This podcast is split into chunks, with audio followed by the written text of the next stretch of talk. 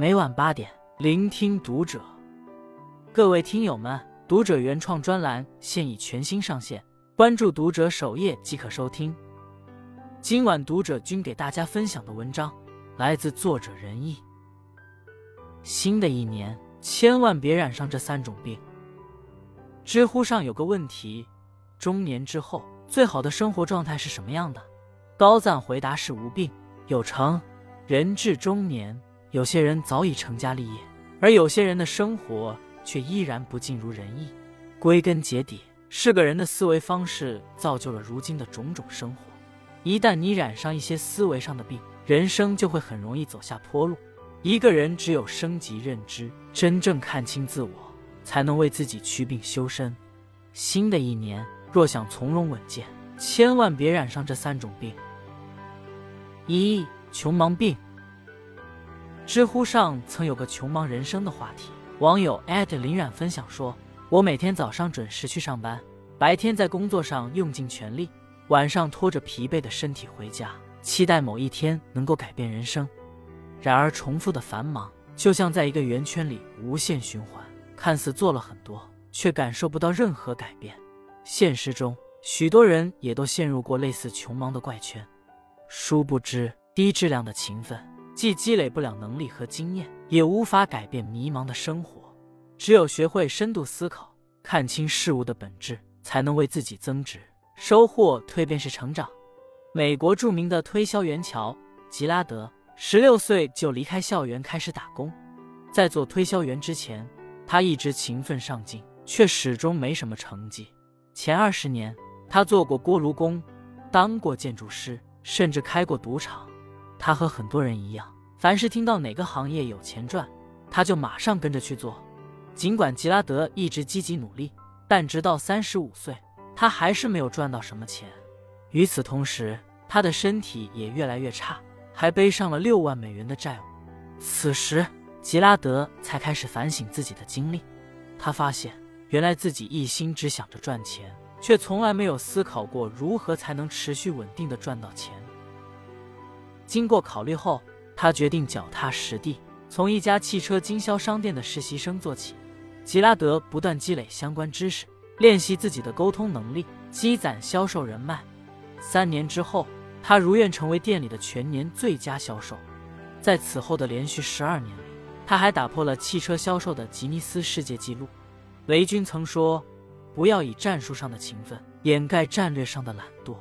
一个人若总是毫无计划的努力。”反复去做已经掌握了的低难度任务，那么将永远跳不出穷忙的循环。毕竟，低效率的努力永远换不来高水平的回报。把时间和精力都用在刀刃上，才是真正的明智之举。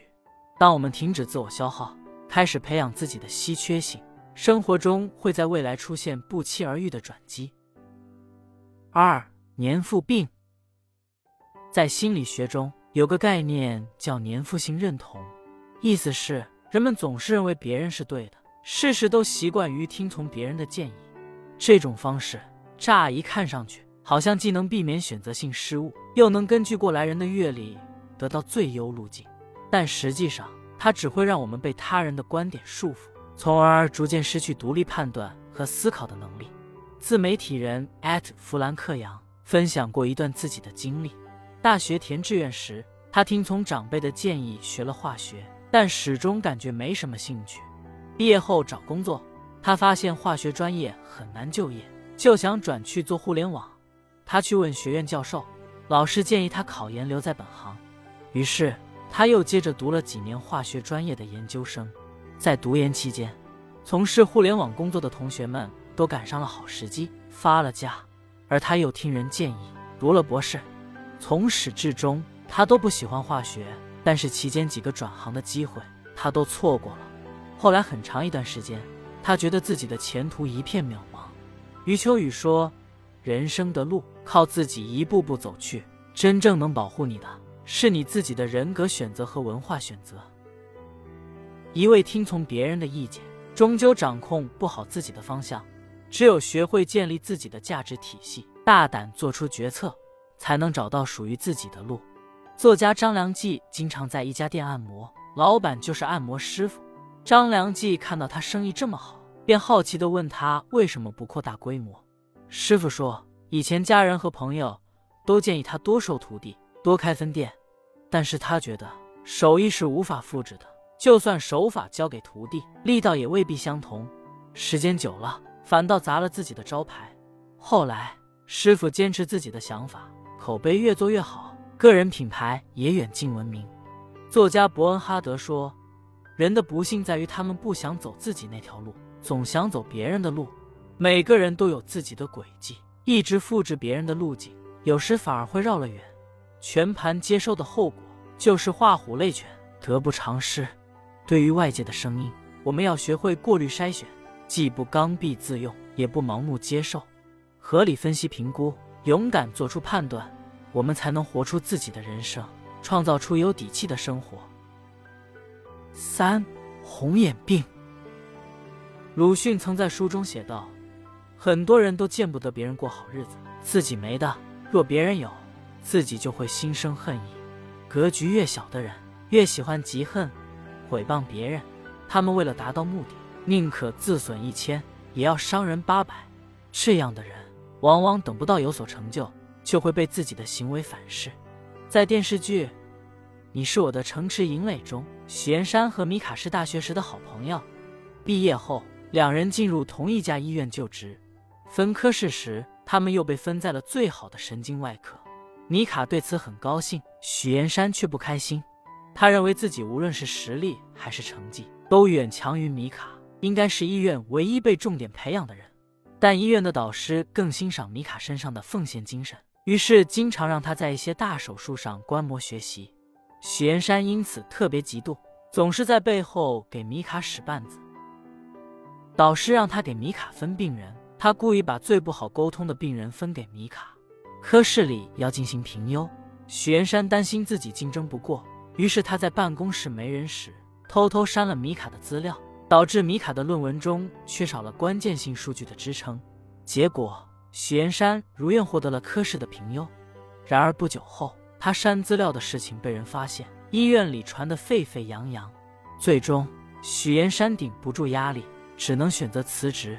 斯宾诺莎曾说：“嫉妒是一种恨，这种恨使人对他人的幸福感到痛苦，对他人的灾殃感到快乐。嫉妒就如同空手握刃去刺向别人。”但最先受伤的其实是我们自己。与其见不得人好，千方百计地拉低别人，不如认可他人的长处，靠近积极的磁场。真正聪明的人都懂得把心思用在提升自身实力上。当我们开始欣赏别人的光芒，就会发现自己的生活也在熠熠生辉。四，周国平说：“健康的心理来自智慧的头脑。”现代人易患心理疾病，病根多半在想不明白人生的根本道理，于是就看不开生活中的小事。人到中年，责任越来越重，生活留给我们试错的机会也越来越少。若想在未来再上一个阶梯，就要适时自省，时刻警惕这些病态思维，驱除穷忙病，升级认知，付出自会事半功倍。驱除年富病，深度思考，人生方能行稳致远。驱除红眼病，良性竞争，成长才会背道艰进。余生，愿我们都能更轻盈自在的生活，所思所想皆能如愿以偿。关注读者，感恩遇见。